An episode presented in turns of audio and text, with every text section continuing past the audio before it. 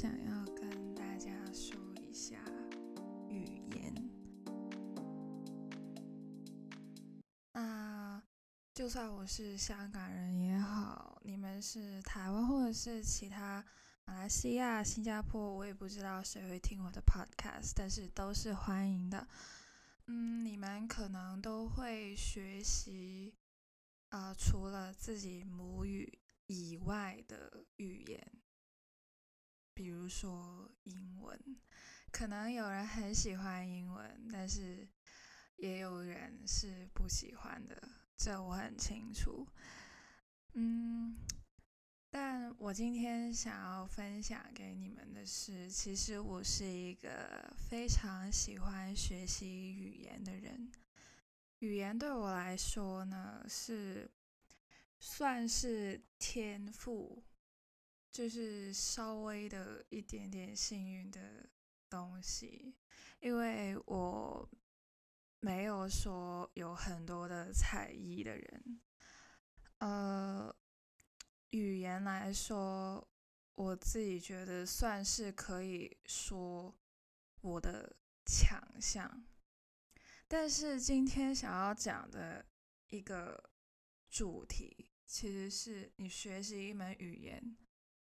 不代表你一定要很完美无缺的去使用到，你才算是掌握了那种语言。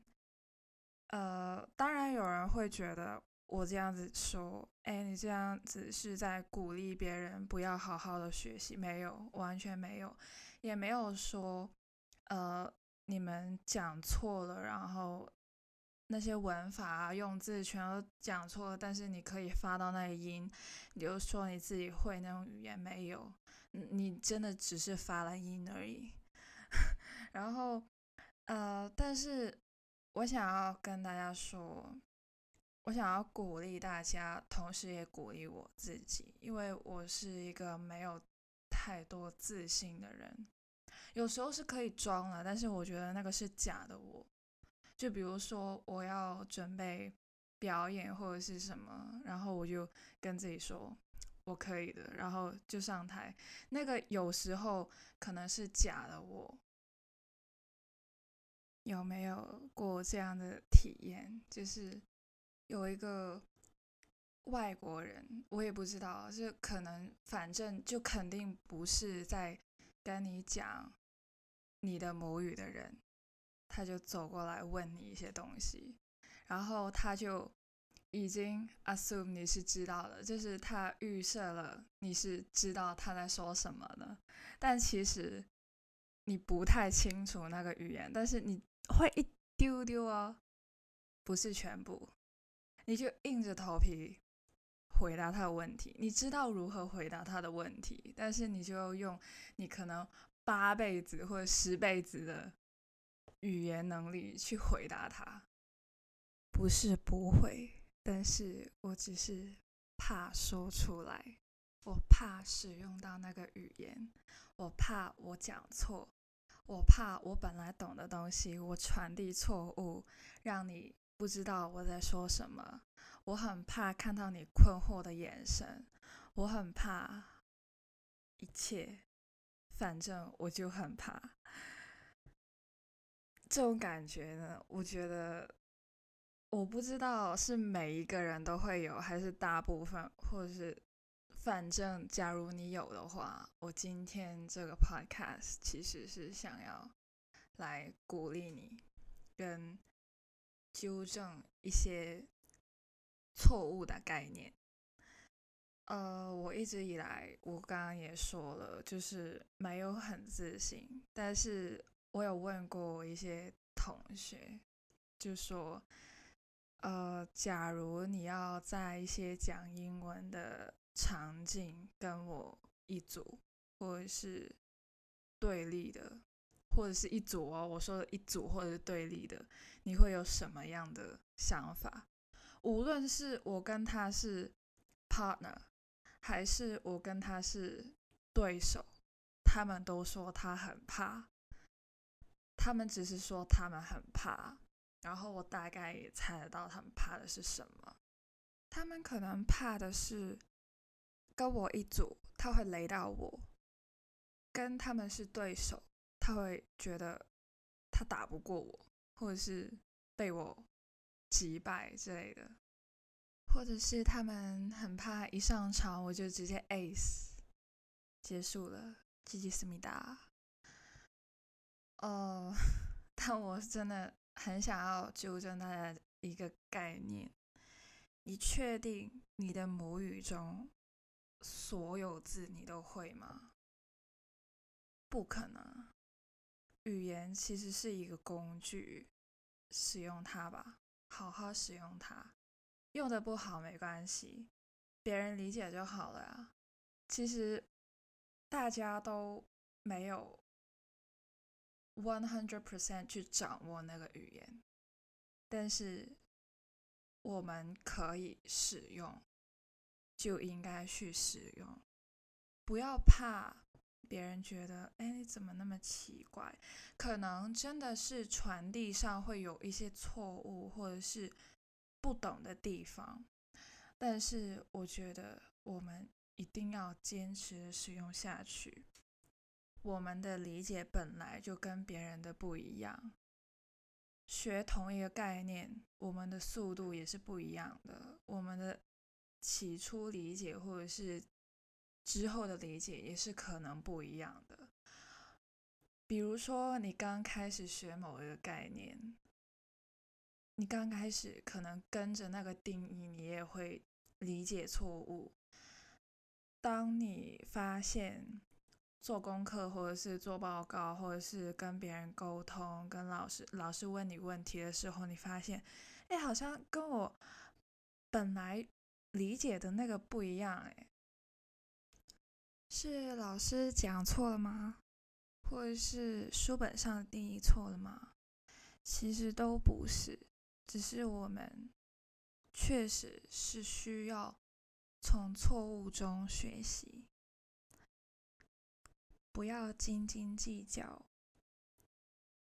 我常常跟自己这样子说，因为我其实是一个完美主义者，但是我有时候那个缺点真的是太过着重于一些小细节，但是我现在真的累了，我发现有时候有点小瑕疵还是。可以接受的，啊，我知道大家学习语言的时候也有很多很灰心的场景，就觉得哎，怎么考的那么烂呢？我已经复习了很久哎，我已经尝试让自己爱上那门语言，为什么我还是考的那么烂？我完全不否认，有些考试的确是有用的。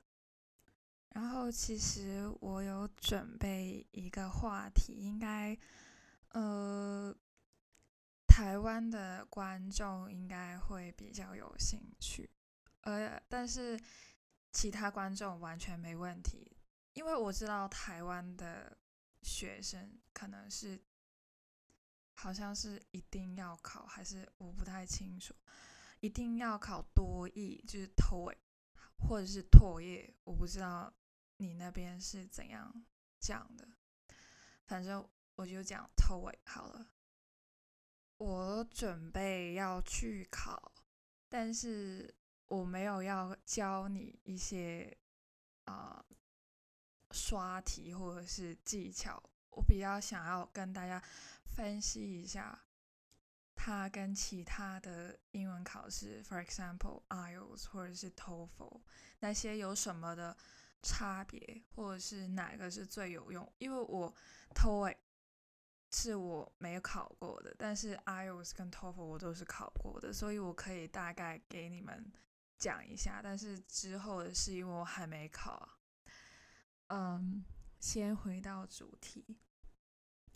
我真的不否认，有些考试确实是有用，但没用的还真的很多。相信我吧，我在香港读书，从小，然后经历过无数次的英语考试。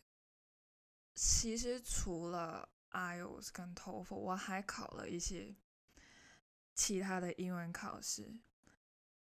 老实讲，我还真的没有使用过里面的东西，在我日常生活中，也不是说他们没用，但是他们确实建立了一个基础。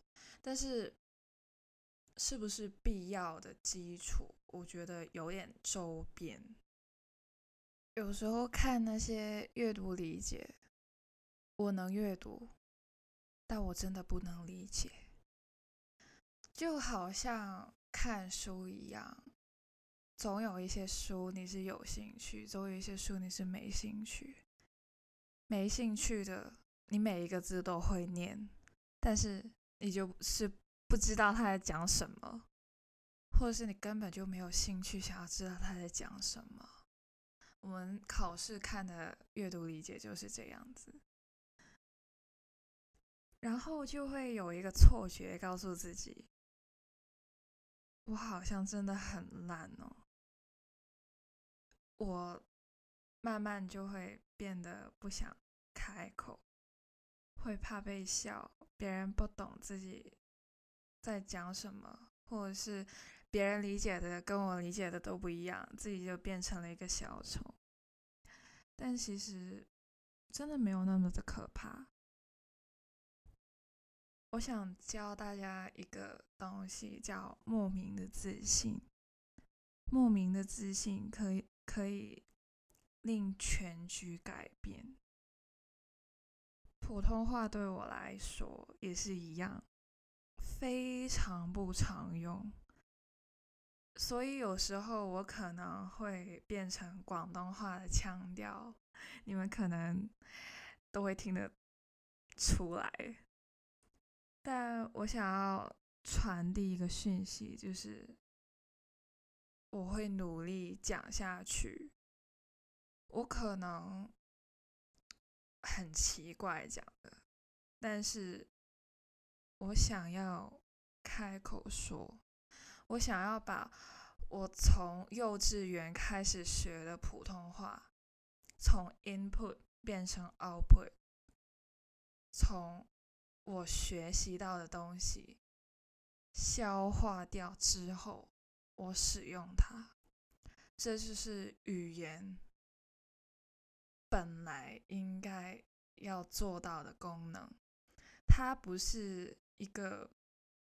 要被人去充分掌握的东西，或者是要研究很深入才能使用的东西，它是一个日常生活中会遇到的工具，然后这个工具是令我们生活更加简单、更加方便。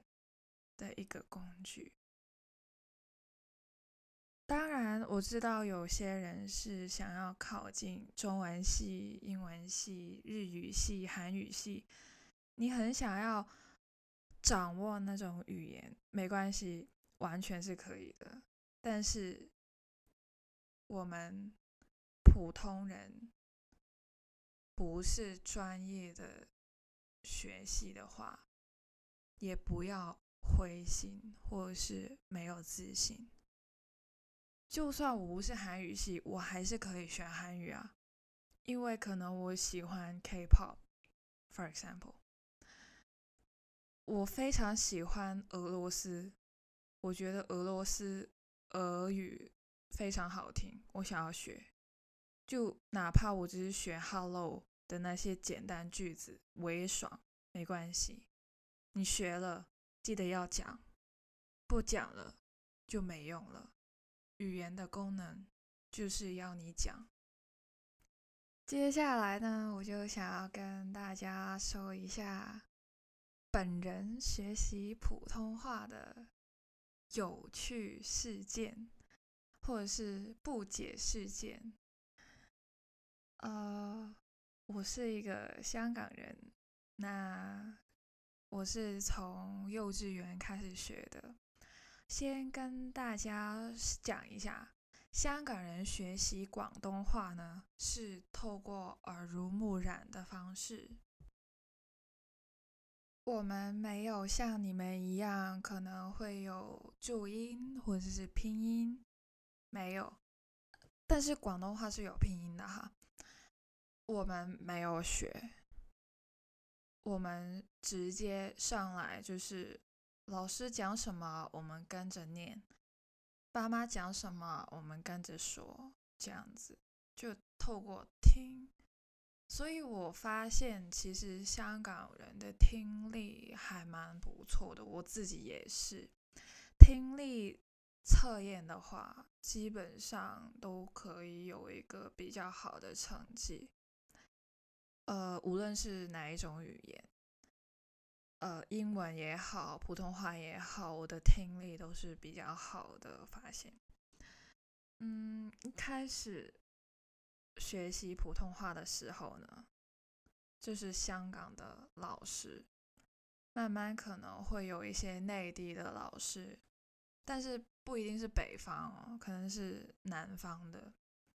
我在大学的时候才遇到了人生第一个用字正腔圆的普通话教我普通话的北京老师。先说一下，其实我是可以字正腔圆的说话，但是我觉得有点难度，因为 真的很累。呃，他普通话其实有分声母、韵母、声调、轻声，还有翘舌音。我边想边讲的话呢。我还要那么的像主持一样去讲话的话，我不是不可以，只是我觉得有可能我会变成了南腔北调或者是很奇怪的语调，所以我还是 prefer 舌头躺平，熨平它，不要让它受到任何的波动。让我的大脑可以充分的利用，不然的话，我真的会不知道自己在讲什么，或者是语无伦次。可能你觉得我现在也是，但是我正在努力。我很想要把我以前学到的东西运用出来。那 Podcast 就是一个很好的平台，有。接下来呢，我就想要跟大家分享我的奇怪普通话排行榜。那这个排行榜其实没有什么很长的内容，但是这三个我真的身为一个香港人，觉得还蛮有趣的点。我不知道在听。我 podcast 的香港人会不会觉得有共鸣，或者是他们也不知道，他们也是听我的 podcast 才知道。Anyway，我的第三名呢？哎，对，只有三名，因为其实其他东西我觉得都啊，就算我不懂，但是还是能够很轻易的 catch up 理解到。第三名呢？就是我一开始不知道这个发音是这样子的，但是我知道的时候已经是我十九二十岁的时候，我现在二十一哈。对我就是上一两年我才知道它的发音原来是这个。排行第三的呢是终于跟于是的于。我一开始真的以为他是念“于是”或是“终于”，我没想到他是第二声的，因为在广东话里面呢，我们是念“终于 ”and“ 于是”，然后我完全不知道原来他是第二声的，而且我在整个小学、整个中学、中学六年呢。没有人跟我说过，他念终于，我是从幼稚园开始，一直到现在大学大学二年级的时候，我才知道你原来是第二声的啊！还有另外一个字，排行第二，开始的是。呃，这可能很多香港人都知道，他是念开始，可能只是我孤陋寡闻而已。但我真的不知道他念始，我好像是初中的时候我才知道他念始，而不是齿。我一我一开始是念开始，因为在广东话里面是开始，就开始嘛，不是齿就是齿嘛。我我当时是这样子猜的啦，所以我就一直念开始，然后跟大家说一下，其实我我打字呢是用拼音键盘的，但是不代表我其他的不会哦，我会笔画，我会速成，这些香港人普遍都会的，呃，不会的话就用手写板。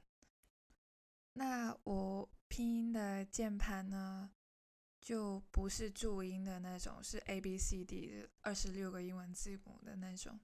那个时候我就很想要输入“开始”这个字，那“开”就很简单嘛，可爱开，始，我打不出来，我怎样选都选不出来，我就选不到那个字。哎，为什么啊？我就纳闷了，我不知道为什么我找不到开始的是，在尺里面，我就转移阵地去了速成那边去打那个字。那速成很简单，就是女口。因为我解决了我的问题，我就没有去审视那个问题，我就让他自己。在我脑海中有一个开始的记忆，但殊不知他不念开始，人家念开始。不好意思，是我文化水平没有很高。然后第一名呢，它不是发音，它是一个量词。我从小到大没有听过的量词，也不是没听过，但是我没有在这个领域用过。我刚听到的时候，我是整个懵了，完完全全懵了，完全不能理解。到现在哦，我都还没有理解为什么是这样子。的搭配，就是先问你们一下好了，你们在心中回答我这个问题就好了。车祸，你们会用什么的量词去配它？我自己不知道的话，我会用一件车祸或者是一宗车祸，因为在香港。我们就会讲一单车祸、一宗车祸之类的，一件车祸都好似有点奇怪。不过我自己会配的这些词就是中或者单。我没想到是一起耶，在普通话里面，一起车祸。我当时听到的时候，我就好。这真的是一起吗？Together 吗？认真的吗？的那种感觉，那种感受是涌现，你懂吗？我是大二的时候我才知道的。那个时候老师就说：“对啊，一起车祸啊，因为他是北京人嘛。”然后我就哇，我真的没想到哎，其实我身边的同学也觉得哈，你在开玩笑吗？我没想到。他真的是一起车祸哎！对于我来说，学了那么多年，一起就是 together 的意思。哎，我们一起车祸吧。的那种感觉，对我来说，这通常是 Let's go，我们一起去这样子。我没有想到车祸这种意外，我是要用一起这个量词配的，真的大开眼界。也许是我孤陋寡闻，但是我还真的不懂为什么是一起。但也希望大家。假如有在开车的话，安全平安，不要一起车祸。其实语言往往最简单的字词，就可以传递到我们的一些日常生活中想要传递的东西。不要觉得，哎。他肯定不知道我在讲什么，哎，我真的很烂，讲个话都讲不好。不要用这种东西框架去限制自己。语言它是可以很深入的被理解，但是浅层的东西，我们可能就已经非常足够我们去使用了。最重要的是，你说我 goal oriented 也好。但是最终我们想要得到的那个结果，是别人知道我们讲什么，然后我们的问题可以被解决，我们可以很轻松，或者是用一个我们可以承受的程度去进行沟通，这样子就已经非常好了。可能我今天的 podcast 你会觉得哇塞，怎么中文夹着英文？哦，这真的是香港人的特有文化，我可以这样子说，这是真的是文化的一种。我觉得中文跟英文掺合在一起，其实不是我在装，或者是我在炫耀。有时候我真的，我真的不知道那个中文是什么，或者是我当时当刻真的忘记那个中文是什么。就比如说 Jennifer Lopez，珍梨花罗培兹吗？有点心虚我讲的，但是 Jennifer Lopez 我就可以很流畅的讲出来的原因就是这样子，我们。可能有些东西不太常用中文去表达，TOEIC、IELTS、TOEFL 这些我们直接用英文，我没有中文给他，这就是特有的一个文化。那当然，我也觉得你们可能会觉得，哎，真的很难听哎，或者是你们会觉得很反感，没关系。那假如你是接受我的腔调的话呢，也想跟你们说声谢谢，谢谢你接纳我的腔调。那我们下一期再见喽，See you all in a bit。